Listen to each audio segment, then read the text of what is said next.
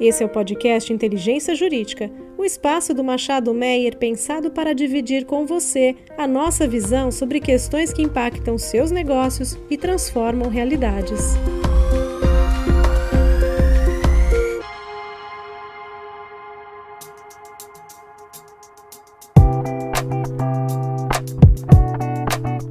Olá, saudações a todos. Este é mais um episódio do podcast Transição Energética do Machado Meyer. É, Para este episódio, eu conto com a participação da minha sócia Laura Souza. Como vai, Laura? Olá, Ana. Que bom um novo podcast. E nossa convidada, nossa ilustre convidada de hoje é a Solange Davi, advogada, PhD em Engenharia Elétrica da Universidade de São Paulo, professora convidada de Direito Regulatório da USP e também conselheira de administração. Como vai, Solange? É um prazer ter você conosco aqui. Olá, Ana. Olá, Laura. Muito obrigada pelo convite e saudações a todos.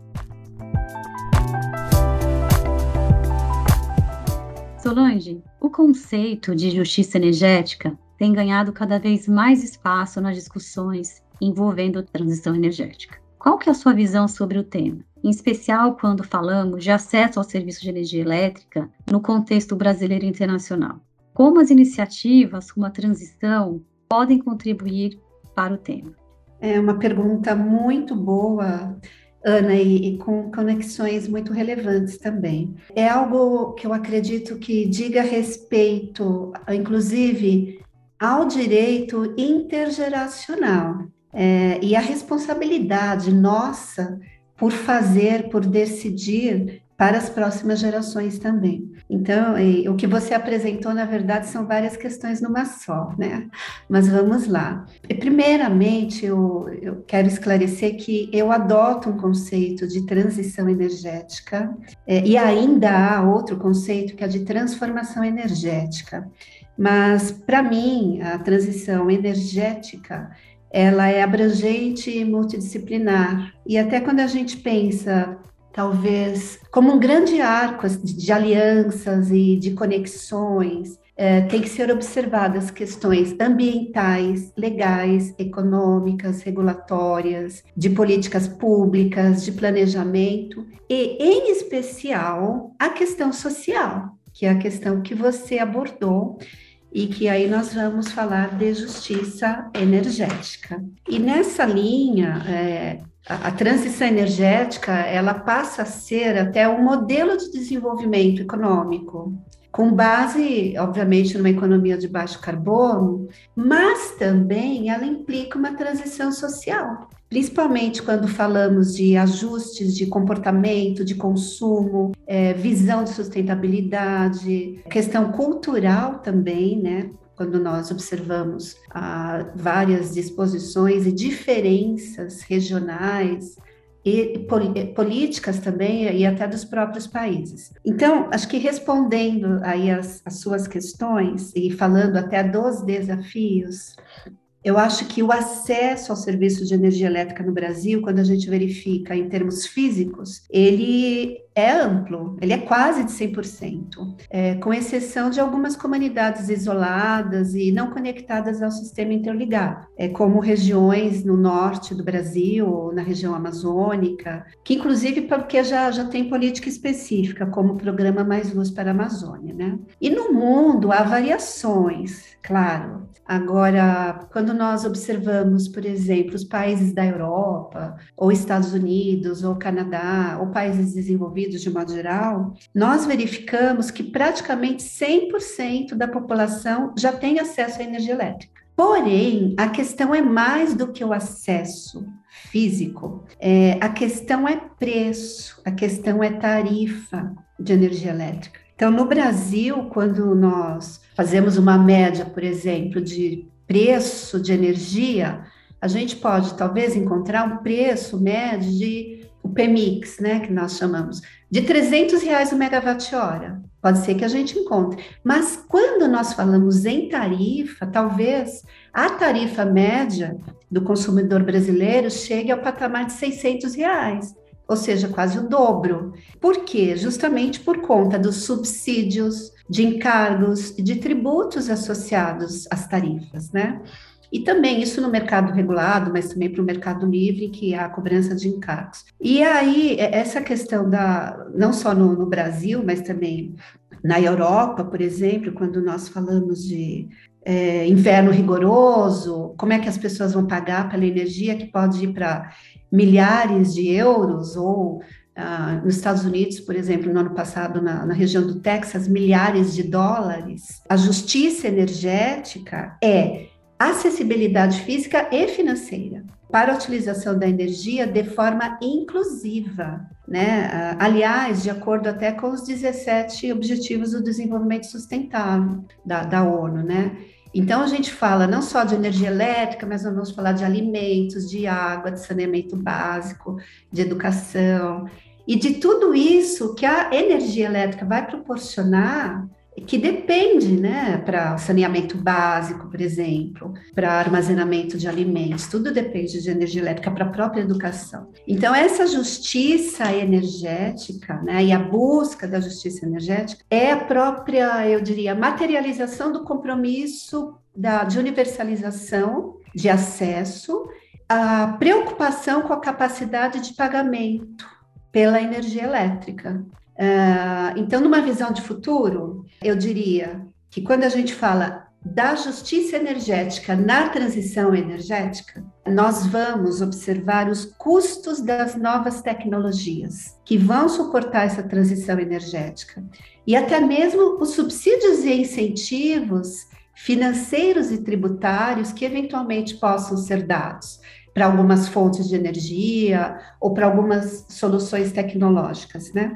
Então, nessa linha, eu acho que fica uma questão que é a seguinte: quais serão os custos e benefícios das soluções adotadas e como esses custos serão suportados? A grande questão é quem vai pagar a conta e como a questão ela passa a se tornar ainda mais essencial e a gente entra na, na discussão sobre o papel dos governos e das empresas. Então, qual é o papel deles, né? Uh, na verdade, todos os stakeholders eles devem estar juntos nessa visão sistêmica e de sustentabilidade também. Então, as decisões dos governos quanto aos caminhos a serem seguidos, as decisões das empresas sobre suas estratégias, sobre como agir, sobre como ser competitiva no mercado, mas ao mesmo tempo observar esse cenário, então isso vai ser um, um, uma pauta é, cada vez mais estratégica para as empresas. Excelente, Solange talvez pegando esse último gancho, né, enfim, da, do setor privado, né, e das estratégias do mundo de empresas, como a gente pode, enfim, conciliar, né, o desenvolvimento sustentável com a justiça energética nesse contexto de transição, né, quando a gente está falando ali sobre a perspectiva de uma empresa que atua no mercado de energia, enfim, que tem os seus stakeholders, que tem os seus né, KPIs para serem atingidos, enfim, como é que você vê ali, enfim, o setor privado se desenvolvendo ou, ou, ou se posicionando em relação a esse tema? Ah, bom, a questão é muito boa. Eu acho o seguinte: como nós falamos em termos de transição energética e a relação com o acesso físico e a capacidade financeira das pessoas, certamente nós estamos falando também de desigualdade social e quando e de distribuição de renda. E quando nós falamos sobre isso, que aliás é um tema histórico, né, estrutural também, eu acho que o setor privado ele pode contribuir muito. Aliás, o, o, setor privado e as empresas, de modo geral, elas já contribuem e acredito que elas possam aprofundar a contribuição em vários contextos. Então, eu acho que eu vou citar o que eu acho mais importante, que é educação educação, educação e educação, né, para todos os fins. Então, eu, o setor privado, as empresas, elas podem investir na educação e qualificação dos seus colaboradores, das pessoas da região, das pessoas da, das comunidades próximas, né, ou local ou regionalmente falando também, e o que pode ter vários efeitos positivos, né, para a própria pessoa que é educada, que é qualificada, para a empresa, que terá uma comunidade mais engajada e com recursos de trabalho mais eficientes. Eu acho que na melhoria da, da empregabilidade é, e para os próprios setores também se tornarem mais competitivos, com um quadro mais qualificado, que é algo que no Brasil se fala bastante, né?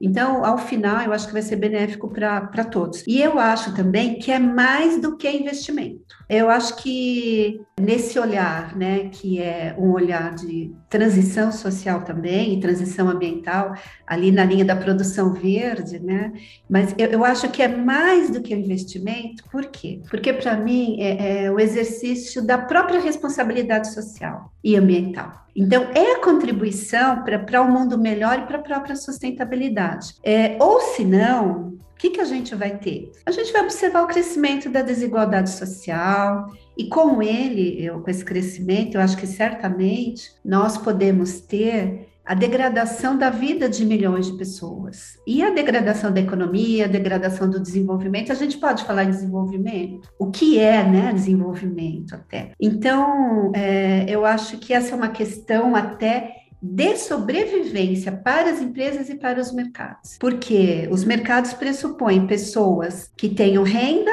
para comprar, para negociar, para investir em tecnologia, para fazer, eu acho que rodar essa cadeia de valor que vai da produção até o consumo de bens e de serviços. Então, se na base nós não temos uma situação sustentável, a cadeia por si só também pode correr risco. Então, é nessa linha que eu entendo que há, é, entre outras atividades, diversas outras, e nesse contexto mais amplo, um papel essencial do setor privado. Excelente, Solange, porque de um lado a gente vê o papel da energia elétrica, né, como um fomentador das discussões que vão muito, mas muito além, até por ser um bem indispensável, né, as discussões vão muito além da superfície, né? A gente tem um impacto, o setor tem um impacto social é, extremamente profundo e esse impacto social não caminha para e passo, infelizmente, com os desenvolvimentos tecnológicos, né? Então a gente precisa diminuir esse gap com certeza. Mas falando um pouquinho de ESG falando especificamente de novas tecnologias, né? Como você vê a utilização desses novos métodos tecnológicos para otimizar a geração de energia elétrica, né? em especial aqui falando da, das usinas hidrelétricas, para ajudar nos momentos de escassez que a gente teve, que hoje a gente olha para trás, parece um, um, passado muito distante, mas não foi, né? A gente está falando de 2021, com uma geração mais eficiente, né? como o uso das fotovoltaicas nas, em conjunto com as hidrelétricas, né? nas, nos, nas bacias. Como você vê isso acontecer? Olha, eu acho que tudo isso demonstra assim um grande mundo de possibilidades e oportunidades, Laura. O que alcança novas tecnologias, novos processos, é, novos modelos de negócios e novas inteligências também, né? Até mesmo em termos de, de trabalho, né? O advogado trabalhando com economista, com o expert em tecnologia para buscar soluções com o meio ambiente. Então, vai haver uma hibridização, acho que em todos os setores. Mas é, eu acho que o que se busca, né? O se busca, acho que mais eficiência, como você falou, mais disponibilidade de energia, mais qualidade, menos custo, uh, maior competitividade mais resiliência, mais flexibilidade e segurança energética, na linha do que você citou em relação à crise hídrica do ano passado, né? De 2021, que pudesse estar distante, não está. Então, quando se busca tudo isso, você agrega o que se tem à disposição. E o que, que a gente tem à disposição, né? Justamente as novas tecnologias, e aqui nós temos a, solar flutuante, o hidrogênio, as baterias, a eólica offshore, a captura e armazenamento de carbono, né, o CCS. Então, acho que entra um componente essencial que é expertise é, humana e, de novo, a qualificação, né, a, a inteligência para compor tudo isso. É, e até os advogados, né, para ajudarem a construir as soluções de negócios, né, os contratos, de modo geral. Então, na verdade, quando a gente fala de hidrelétrica, ou de eólica, ou de biomassa, solar, termoelétrica, eu acho que nesse mundo novo, em que isso tudo pode ser agregado, então você pode fazer um grande hub de energia. Então, as empresas, talvez, elas passem a ser mais do que geradoras de energia, porque elas vão ser gestoras né, de um portfólio de soluções.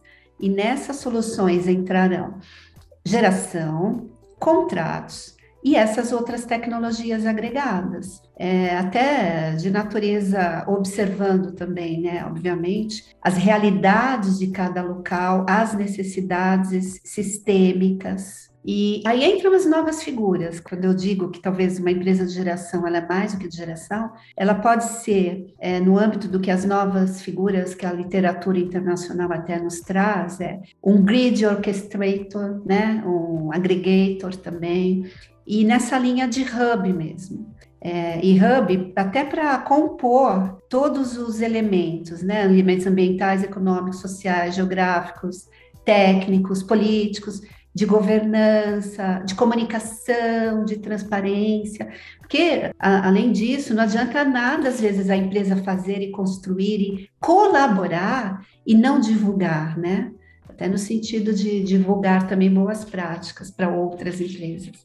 E quando a gente fala em ESG no setor elétrico, parece que as empresas do setor elétrico saíram na frente, assim, naturalmente, né? Parece que é um, naturalmente você está muito à frente nessa corrida e a gente fica pensando como que essas empresas do setor elétrico, tendo à disposição o maior dos ativos, que é você operacionalmente fazer aquilo acontecer, demonstrar na prática o ESG, né? Diferente de tantos outros setores, a, a, o setor elétrico ele consegue demonstrar na prática pelo menos alguns elementos do ESG, né? E como fazer para que essas empresas tenham o ESG ainda mais como foco é, das operações dela, né? Você enxerga positivamente né, algumas práticas do setor, como selos de qualidade, manutenção de standards. É, você acredita que os fundos de investimento focados em ESG possam trazer mais sustentabilidade para o setor elétrico? me parece uma combinação meio que perfeita, né? O setor elétrico com, com os investimentos ESG, mas queria ver a sua opinião também. Ah, eu concordo, sim. Eu acredito que as empresas do setor elétrico, assim como dos demais setores, já entenderam que o que é inexorável e é até mandatório.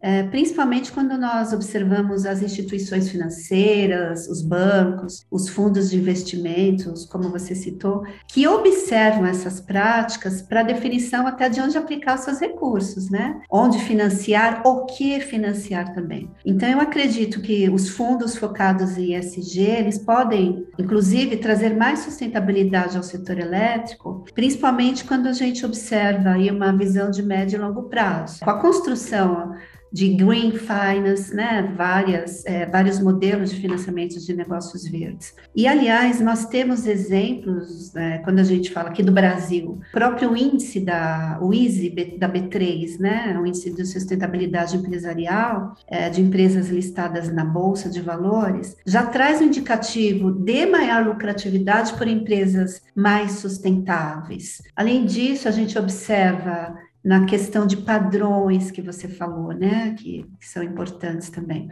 Na Europa, a adoção do, do, regulamento de taxonomia da União Europeia, né, em que se busca um regime de classificação de investimentos sustentáveis. Então, quando nós nos perguntamos por que essas iniciativas existem, elas existem justamente para dar maior transparência e para evitar até Acho que o greenwashing, né, que é falar que faz e não faz. E na linha do que você disse, que as empresas do setor elétrico talvez tenham, saído mais tempo, eu concordo. E até mesmo, acho que por esse motivo, talvez, algumas empresas do setor elétrico, elas já se apresentam como empresas ESG, no âmbito da transição energética, né? E outras estão se organizando. Acho que para as empresas há vários estágios possíveis, algumas mais avançadas que outras, né? Aliás, eu tenho ouvido anúncios no, no rádio e algumas empresas do setor elétrico têm tratado dessas questões e divulgado nos rádios, né? Que, aliás, rádio como precursor aí dos podcasts, né?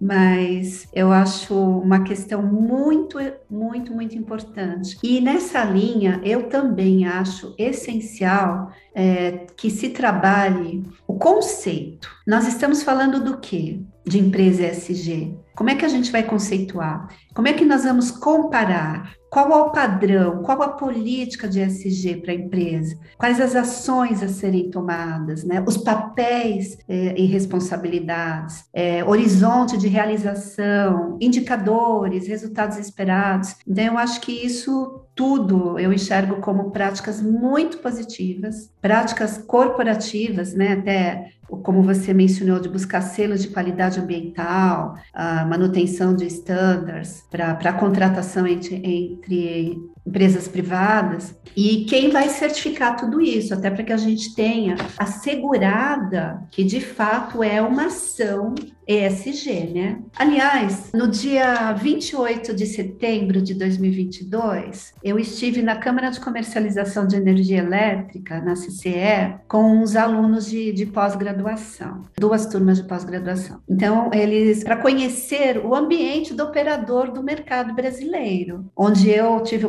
oportunidade de trabalhar por 18 anos. Então, eu estive lá com eles, foi uma visita ótima, para que eles conhecessem um pouco, e também para que a CCE apresentasse um projeto dela que é de certificação de hidrogênio. Então, o operador do mercado trabalhando na busca de conceitos, padrões, indicadores para que haja essa certificação. E é um trabalho até de natureza internacional, né? Um compromisso assumido pela CCE. Então, eu acho que nós temos esses horizontes ampliados de uma forma muito é, interessante e até mesmo integrando mercados para as empresas e para, os profissionais de modo geral, um campo também muito promissor. Sem, sem dúvida, né? Quando a gente vê, fala em ESG, é, e ver as empresas do setor elétrico, elas já saem na largada com o E, mas o S e o G, elas conseguem também muito rapidamente incorporar, né? Eu acho que é um setor que pode ser pioneiro aí nessa integração total entre as políticas ESG com uma certificação real, né? Com uma, uma demonstração real de, de, de segmento dessas diretrizes.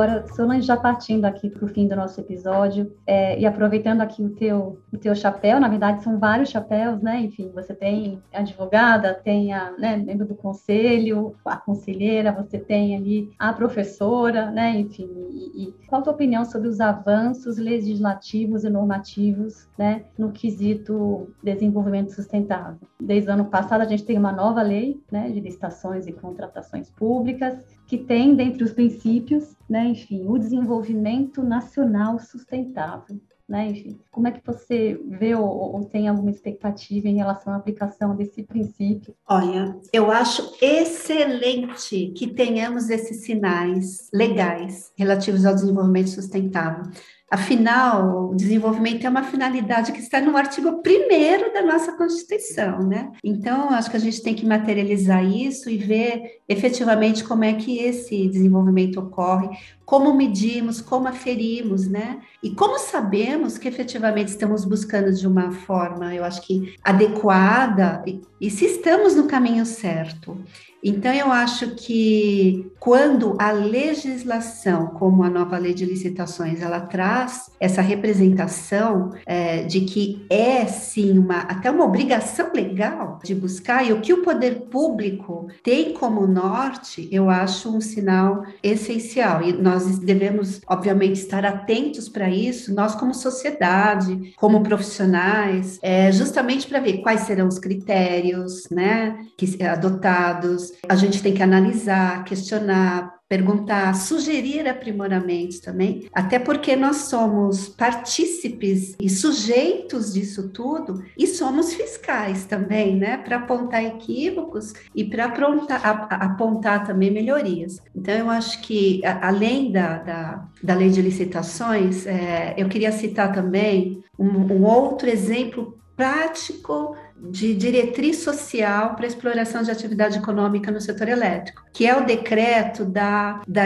da, geração de energia no mar ou nos oceanos, né? Então, é o decreto 10946, de 25 de janeiro de 2022, que dispõe sobre exceção e uso de espaços físicos e aproveitamento de recursos naturais, né, na, na, nas águas, no mar territorial, na zona econômica exclusiva.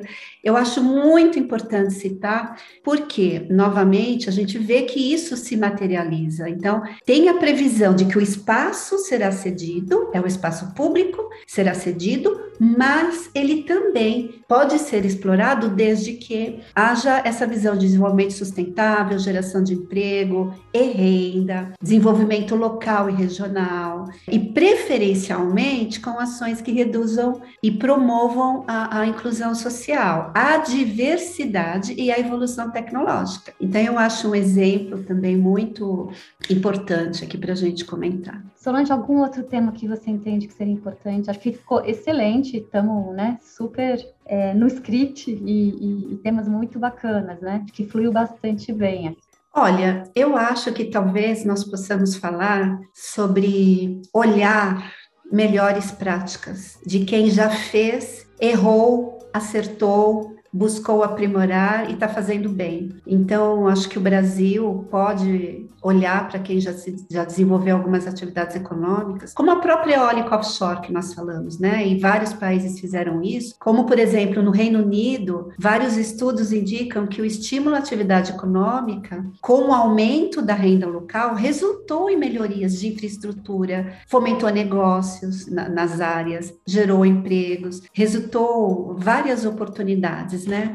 Então, é, como é que foi feito isso, né? Em termos de, inclusive, inclusão social, igualdade de gênero, é, redução de emissões de gases de efeito estufa. Então, tem uma série de boas práticas de aprendizados que nós podemos observar. Então, ah, acredito que os negócios se tornam mais viáveis quando isso também é observado. Então, não precisamos experimentar, testar, errar, aprender e buscar fazer tudo da, da, sempre melhor e de forma mais eficiente. Então, olhar os bons exemplos é um caminho também muito positivo.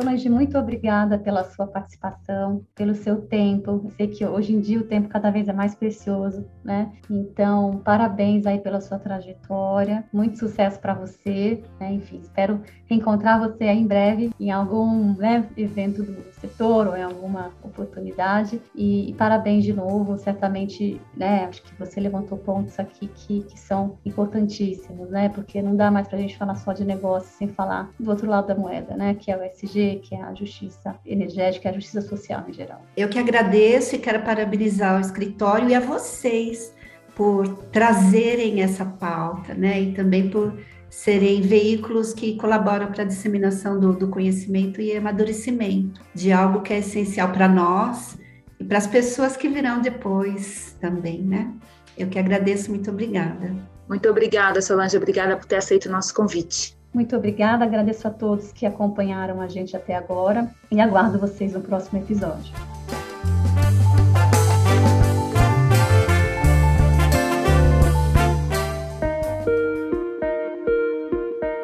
Você ouviu o podcast Inteligência Jurídica, o espaço de encontro para dividirmos com você a nossa visão sobre as questões que impactam os seus negócios.